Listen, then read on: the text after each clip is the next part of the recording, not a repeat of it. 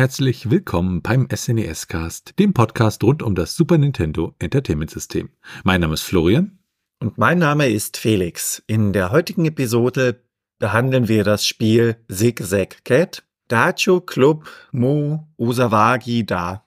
Es handelt sich dabei um ein Breakout-RPG-Spiel für das SNES. Entwickelt wurde das Ganze von Nippon, Beacom und ISCO. Veröffentlicht wurde es dann durch ITC.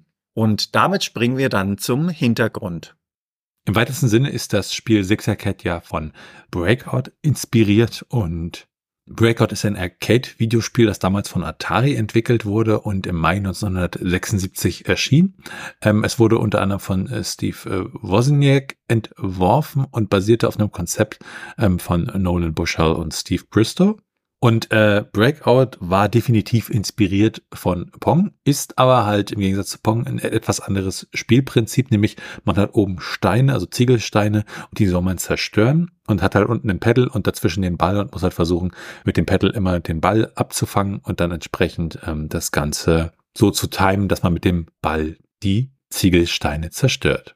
Breakout an sich war kommerziell sehr erfolgreich, gehörte zu den umsatzstärksten Titeln in diesen Jahren. Und mit Breakout wurde dann ein ganzes Genre begründet. Und ähm, in Japan ist das ganze Genre dann als Block Kusushi bekannt. Also ja, man könnte das frei übersetzen als Blockbrecher-Spiele.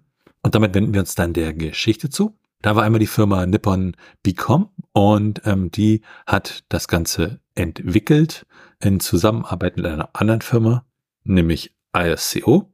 Und äh, Nippon Bicom wurde 1980 gegründet und äh, sie haben Spiele entwickelt fürs Super Famicom, die PlayStation oder das äh, Sega Saturn. Und heutzutage sind sie viel in Anwendungssoftware unterwegs.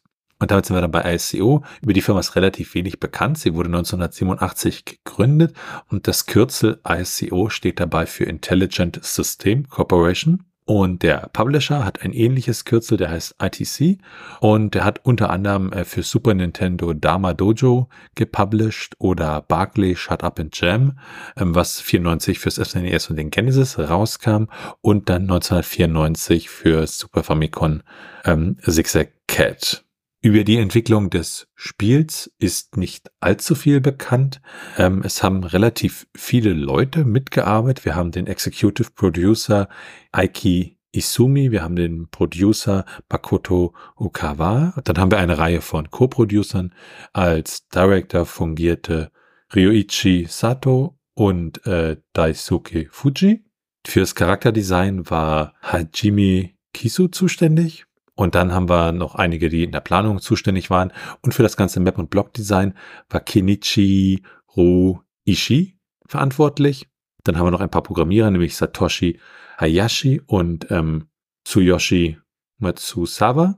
Eine ganze Anzahl von Grafikdesignern, einen Sound Director und den Komponisten Masako Inata.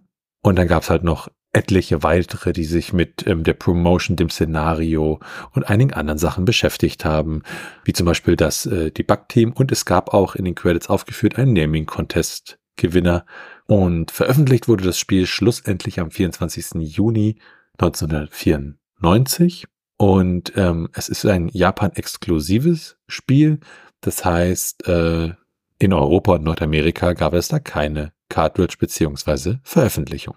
Und damit werfen wir einen Blick auf das Setting von Zigzag Cat. Ja, das Setting ist gewissermaßen altbekannt. Ziel ist es, das Land vor dem Bösen zu retten und wie so oft geschieht dies durch die Rettung einer Prinzessin. Man selbst ist dabei der Held und rettet die Prinzessin auf einem schwierigen Weg. Sobald man dies dann getan hat, muss man allerdings auch noch natürlich sicher nach Hause kommen. Das Ganze hebt sich von anderen Spielen ab, da hier während des Spiels es verschiedene Comedy-Einlagen gibt durch eine japanische Performance-Gruppe und das ergänzt so diese allgemeine Erzählung von der Prinzessin, die man retten muss. Und damit sind wir dann beim Gameplay angelangt. Bei dem Spiel handelt es sich um eine Art Zweierlei aus Breakout und einem Scrolling-Shooter. Wenn man das Spiel dann startet, sieht man Sig, Säg, Cat jeweils als Wort eingeblendet und wenn man das Spiel dann startet, wird die Geschichte eingeblendet. Man befindet sich im Weltraum und stürzt anschließend auf einem Planeten ab. Das Ganze wird als Fließtext davor angezeigt und man wacht dann nach diesem Absturz auf und befindet sich in einem Gespräch mit einem älteren Herrn. Der Herr sieht sehr aus nach einem Zauberer und man wird nach dem eigenen Namen befragt, hat dann anschließend die Eingabe dessen und an diesem Punkt, ja, das ist ein wenig vage, weil mir persönlich einfach die japanischen Sprachkenntnisse fehlen, um dieses Spiel eins zu eins zu übersetzen. Es geht dann weiter, indem man das Haus verlässt und hier befindet man sich dann in einem zweiten Part des Spiels, denn das Ganze unterscheidet sich zwischen den jeweiligen Abschnitten. Es gibt einen aktiven und gewissermaßen einen passiven Part. Sobald man das Haus verlässt, ist man in diesem aktiven Part und hier beginnt das Spiel unaufhörlich zu scrollen. Unten befindet sich der Spieler und vor dem Spieler ist das Pedal angebracht. Er kann sich von links nach rechts jeweils hin und her bewegen und gleichzeitig bewegt sich dann auch das Pedal synchron zum Spieler hin und her. Links oben sieht man die Highscore und rechts oben das Gold, was man während des Spiels gesammelt hat. Links unten die verbleibenden Leben und das war es auch schon vom Aufbau des Bildschirmlayouts. Der Großteil des Bildes nimmt eigentlich das aktive Spiel ein. Man bewegt sich dabei von unten nach oben und das Spiel, wie bereits erwähnt, scrollt dabei unerbittlich nach oben. Es werden dabei verschiedene Projektile auf den Spieleravatar abgefeuert und ein paar davon kann man ausweichen. Auch dem eigenen Ball kann man ausweichen oder mit dem Pedal zurückfeuern. Letzteres empfiehlt sich natürlich für ein längeres Spielerlebnis. Und sobald man dann das Ende des ersten Levels erreicht hat, kommt man wieder in diese passive Phase zurück, denn hier betritt man eine Art Hotel. Das ist eine Zwischenstation und hier hat man dann Zeit, man kann sich mit den jeweiligen Charakteren, die dort vorhanden sind, unterhalten man hat keinen Zeitdruck und das Spiel scrollt auch nicht mehr unerbittlich in eine Richtung. Des Weiteren kann man in diesem Hotel auch speichern und auch Bonusspiele spielen. Die Bonusspiele bringen dem Spieler zusätzliches Geld ein. Das kann er verwenden, um sein Pedal aufzuwerten, was das Spiel dann dementsprechend einfacher macht. Gleiches kann man erreichen, indem man im Spiel die Blöcke zerstört, die einem entgegenkommen, also die Hindernisse. Hier bekommt man auch Geld heraus, welches man einsammeln kann und manchmal bekommt man auch durch das Zertrümmern dieser Hindernisse Upgrades, muss dementsprechend nicht dafür bezahlen. In beiden Fällen gilt allerdings, egal ob gefunden oder gekauft, die Upgrades sind zeitlich begrenzt. Unter anderem verändern die Upgrades die Größe des Pedals oder man bekommt mehr Bälle um schneller die Hindernisse zu zerstören, die einem entgegenkommen. An bestimmten Punkten im Spiel gibt es auch Hindernisse, welche erst zerstört werden müssen, bevor der Avatar weitergehen kann. Interessant dabei ist, dass es unterschiedliche Arten gibt, wie der Avatar Schaden nehmen kann. Denn beim Durchstreiten von Gegenständen bzw. Gegnern nimmt der Avatar keinen Schaden, es gibt aber auch einige Gegner beziehungsweise Gegnertypen und Endgegner, welche ihm schaden können. Allgemein verliert man ein Leben, wenn man seine Katze verliert, also gewissermaßen den Ball verliert, aber auch durch solche Situationen im Endgegnerkampf, denn dort nimmt der Avatar durch den Endgegner beziehungsweise dessen Profile auch Schaden. Die Actionphasen wechseln sich dann jeweils wieder ab. Das heißt, man hat immer ein Level, das man durchspielt, landet dann im Hotel und nachdem man sich dort ausgerüstet hat, mit den anderen geredet hat und ähnlichen Dingen, kommt man wieder in das nächste Level. Zudem ist es im Hotel auch möglich, seinen eigenen Fortschritt zu überprüfen und zu schauen, wie weit man denn überhaupt schon gekommen ist und was einem noch bevorsteht. In den Actionphasen ist es so, dass diese vom Prinzip her gleich aufgebaut sind. Man befindet sich ja als Spieler unten mittig und bewegt sich nach oben. Links und rechts hat man dann jeweils Begrenzungen durch verschiedene Wände. Diese Wände sind allerdings nicht immer gleichförmig. Es kann sein, dass diese kurvig sind oder auch in gewisser Art und Weise verschiedene Winkel aufweisen. Also Einbuchtungen und Einkerbungen. Das Prinzip an sich bleibt allerdings gleich. Man startet unten, das Spiel scrollt unerbittlich nach oben und man muss in dem Fall sich der Hindernisse entledigen und darauf achten, dass der Ball beziehungsweise die anscheinend verzauberte Katze, die hier als Ball eingesetzt wird, nicht verloren geht. Am Ende eines Levels gibt es dann einen Endgegner, den man besiegen muss, um weiterzukommen und dann geht das Ganze wieder von vorne los. Im Verlaufe des Spiels rettet man dann die Prinzessin, trifft erneut den Zauberer, den man bereits von der Intro-Sequenz kennt und muss dann noch ein oder zwei Level gewissermaßen den Rückweg schaffen, um das Spiel zu beenden. In gewissen Abschnitten begegnen einem dann immer drei Leute. Hierbei handelt es sich anscheinend um Mitglieder der Comedy-Gruppe, die das Setting ein wenig auflockern. Und damit sind wir dann bei der Steuerung angelangt. Mit der A-Taste bestätigt man, mit dem Digitalkreuz nach links bzw. nach rechts kann man den Spieleravatar in die jeweilige Richtung bewegen und die A-Taste benutzt man zum Hochdrücken des Pedals. Und damit springen wir dann gleich weiter zur Grafik und dem Sound. Ja, die Grafik hat schon etwas. Also das Ganze erinnert doch wirklich sehr an ein Rollenspiel von der Grafik her und das ist alles ähm, äh, ziemlich hübsch, das kann man einfach mal so sagen. Und auch ähm, der Sound und die Musik ist eigentlich wirklich ziemlich, ziemlich cool. Ähm, also wenn man da mit dem Gedanken reingeht, dass es Breakout und dann doch ein etwas anderes Spielerlebnis bekommt, das ist schon ähm, positiv überraschend. Die Musik ist ja von der Komponistin Masako Inata.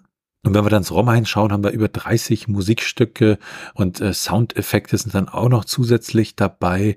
Die Musikstücke so eine Minute 30, drei Minuten, also da ist wirklich alles dabei, auch 33 Sekunden lange Musikstücke. Geht das da einmal hin und her. Also grundsätzlich und zusammenfassend kann man wirklich sagen, das Spiel an sich ist grafisch und musikalisch und auch vom Sound her doch schon eine ziemlich runde Geschichte. Und damit werft wir einen Blick auf die Strategie.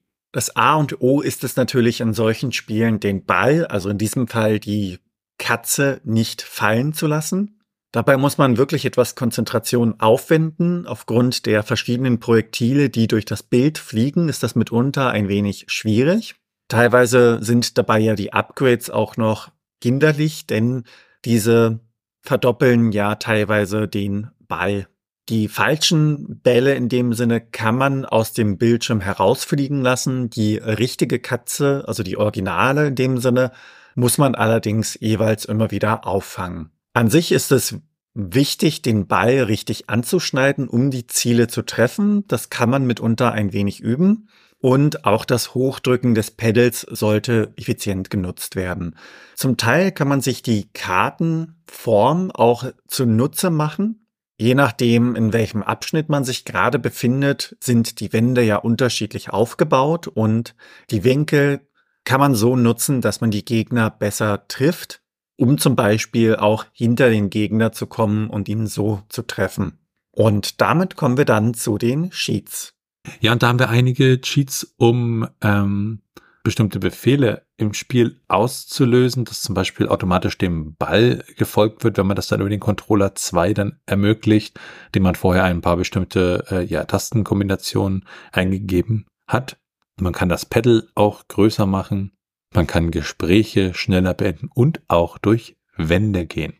Wenn wir dann auf die Cheat Codes blicken, also da geht es ja immer darum, bestimmte Werte zu verändern, zum Beispiel die Anzahl der Leben immer auf 99 zu setzen, dann ist es so, dass es hier keine Cheat Codes gibt. Ermöglicht werden solche Cheat Codes ja durch Module wie das Projection Replay oder auch den Emulator. Dann ein kurzer Blick auf die Unterschiede. Also es gibt ja nur diese eine Version, das heißt, zwischen den Versionen gibt es keine Unterschiede. Aber natürlich, wenn man es mit einem klassischen Breakout vergleicht, das ganze Spiel, dann ist es hier ja wirklich so, dass wir hier ein ja fast schon Rollenspielartiges oder wir haben eigentlich ein Rollenspielartiges Breakout hier an der Variante und das ist dann an der Stelle doch sehr, sehr erfrischend. Dann ein Blick auf die technischen Daten. Wir schauen uns ja das ROM an, schauen uns die verbaute Hardware an, das PCB also und lesen auch das, ähm, die internen Header aus. Und bei diesem ROM ist es so, es handelt sich um ein 12 Mbit ROM, das heißt, ähm, es ist 1,5 MB groß. Es ist ein sogenanntes Fast ROM mit einer Zugriffszeit von 120 Nanosekunden und es ist eine Speicherbatterie, eine Pufferbatterie ja mit drin, die dafür sorgt, dass man den Spielstand speichern kann. Der interne Titel ist Zigzag Cat, alle Wörter komplett groß geschrieben und jeweils mit einem Leerzeichen getrennt. Dann noch ein ganz kurzer Blick auf die Portierung und Nachfolger. Das Spiel an sich ist wirklich, äh, ja, steht für sich alleine. Da gibt es weder Portierung noch irgendwelche Nachfolger. Aber natürlich äh, gibt es, wenn man sich Breakout an sich anschaut, gibt es eine unendliche Anzahl an Breakout-Spielen, die dieses Spielprinzip praktisch ja durch die Geschichte tragen. Und wem halt Breakout zusagt, der wird da sicherlich das eine oder andere finden. Und damit wenden wir uns dem Trivia zu. Im Spiel kann man so um die zwei Stunden verbringen, je nachdem, wie ausführlich man mit den verschiedenen Leuten im Hotel zum Beispiel sich unterhält. Da das Ganze allerdings auch recht linear aufgebaut ist, gibt es da nicht allzu großen Spielraum für Variationen. Möchte man sich das Spiel nun kaufen, dann bekommt man die Cartridge lose für rund 60 US-Dollar das Ganze Complete in Box wiederum bekommt man für rund 93 US-Dollar. Das Ganze bezieht sich auch auf den US-amerikanischen Markt und es handelt sich dabei um einen Import aus dem japanischen Raum. In Deutschland konnten wir allerdings keine Preise finden, denn wir müssten das Ganze auch ähnlich wie in den USA aus Japan importieren. Im ROM selbst sind dann auch einige unkompilierte ja Assembler-Code-Stücke drin enthalten. Ähm, das ist halt äh, ja mal ganz interessant, aber halt ansonsten keinerlei weitere Funktionalität. Wenn wir uns die ROM-Hacks anschauen, also so Modifikation des ROMs wie neue Level oder neue Strecken, ist es bei dem Spiel so, dass es keine ROM-Hacks gibt. Dann sind wir bei den Retro-Achievements. Achievements an sich kennen wir ja bei Plattformen wie Steam und Co., wo es halt darum geht, ähm, so kleine Errungenschaften zu bekommen. Und äh, für Super Nintendo gab es das natürlich nicht. Aber mit der Plattform Retro Achievements gibt es halt die Möglichkeit, solche Achievements zu erstellen, die dann von speziellen Emulatoren noch ausgewertet werden. Für Zigzag Cat gibt es da keine. Und bei den Speedruns sieht's leider genauso aus. Da geht's ja darum, ein Spiel möglichst schnell durchzubekommen. Und auch hier gibt's für das Spiel keine. Was natürlich auf der anderen Seite es einem ermöglicht, der erste Platz zu sein, wenn man einen solchen Speedrun macht. Ja, ein Handbuch konnten wir zu dem Spiel leider nicht auftreiben und damit sind wir dann gleich bei den Bewertungen. Und da haben wir eine Bewertung von Videogame Den, der sagte, Sixer Cat is one of those games that doesn't really fit any sort of genre. Basically, we have here a sort of action game based on the old Breakout or more recent titles such as Titus Arcanoid. Und er hat hier drei von fünf Sternen vergeben. Damit kommen wir dann zur Meinung. Ähm, ja, das Japanische macht es natürlich etwas schwierig, das Ganze zu spielen. Vor allem, weil da auch sehr, sehr viel Text ist. Äh, vor allem am Anfang ist da wirklich sehr viel Text gefühlt. Aber es macht auch irgendwie den Reiz aus, äh, weil man dann halt irgendwie, ja, wenn man es nicht genauer weiß, hat manchmal gar keinen Plan hat, was man da tut, aber doch relativ schnell erkennt, was bestimmte Sachen vielleicht bedeuten können. Ähm, vielleicht wäre das ja auch so eine Idee für ein Feature im Emulator, automatische Texterkennung und die Generierung von übersetzten Untertitel. Auf alle Fälle ist äh, Zigzag Cat wesentlich mehr als nur ein Breakout-Spiel, das kann man definitiv sagen. Und wer sich vom Text nicht abschrecken lässt, ähm, der hat da ein ziemlich erfrischendes Spiel. Die Steuerung ist äh, nicht super überragend, aber sie ist ganz okay. Und ich muss sagen, also äh, es hat definitiv sehr viel Spaß gemacht für mich, äh, das Ganze durchzuspielen. Bedingt durch die Importproblematik muss man natürlich erstmal so ein Modul in die Hand bekommen und dann zu Hause auch eine entsprechende Konsole haben, mit der man das äh, ja ausführen kann. Aber äh, Sixer Cat hat mich wirklich positiv überrascht. Wie schaut's bei dir aus, Felix? Ja, die sprachlichen Barrieren sind natürlich vorhanden. Das macht das ganze Verständnis des Spiels ein wenig schwieriger. Glücklicherweise sind die Elemente, die man hier verstehen muss, teilweise in einem Kontext, wo man dann einigermaßen sagt, okay, das passt. Musikalisch gesehen und grafisch finde ich das Ganze sehr gut umgesetzt. Es ist ein wenig gewöhnungsbedürftig zu Beginn. Doch von der Geschichte beziehungsweise von der Story, nach dem, was ich so jetzt vom Kontext erschließen konnte, war das Ganze ganz interessant beziehungsweise lustig gestaltet worden. Es ist eine ja irritierende Mischung aus diesen verschiedenen Komponenten, Die habe ich bisher so noch nicht gesehen. Also, dass man wirklich auf der einen Seite das Spiel hat und auf der anderen Seite diese Ruhephase im Hotel, sich währenddessen mit den Leuten unterhalten kann, Dinge kaufen kann und ähnliches. Von der Kombination finde ich das Ganze eine wirklich schöne Idee und da gebe ich dir recht, es wäre schon echt genial, wenn man da vom Emulator irgendwie eine Autoübersetzung mit integriert hätte. Das würde den Zugang zu solchen Spielen erheblich erleichtern. Und damit sind wir am Ende dieser Episode vom SNES-Cast. Wenn ihr Fragen, Anmerkungen, Themenvorschläge oder Kritik habt, dann könnt ihr uns gerne schreiben per E-Mail an info.snescast.de. Und ihr könnt uns auf unserer Webseite unter den einzelnen Episoden Kommentare zu diesen hinterlassen. Bewertet uns bei Apple Podcasts und einer Podcast-Portalen. Und natürlich könnt ihr uns auch persönlich empfehlen. Ihr könnt uns auf Steady unterstützen. Da freuen wir uns drüber und es hilft uns, diesen Podcast zu machen. Im Gegenzug erhaltet ihr dafür das eine oder andere kleinere Benefit. Und ein paar Unterstützer durften wir auf Steady schon begrüßen und an diese von uns beiden nochmal ein wirklich großes Dankeschön. Alles weitere dazu und rund um den Podcast, wie zum Beispiel den Link zu unserem Discord-Server oder unserem Community Hub, findet ihr auf snescast.de. Tschüssi. Ciao.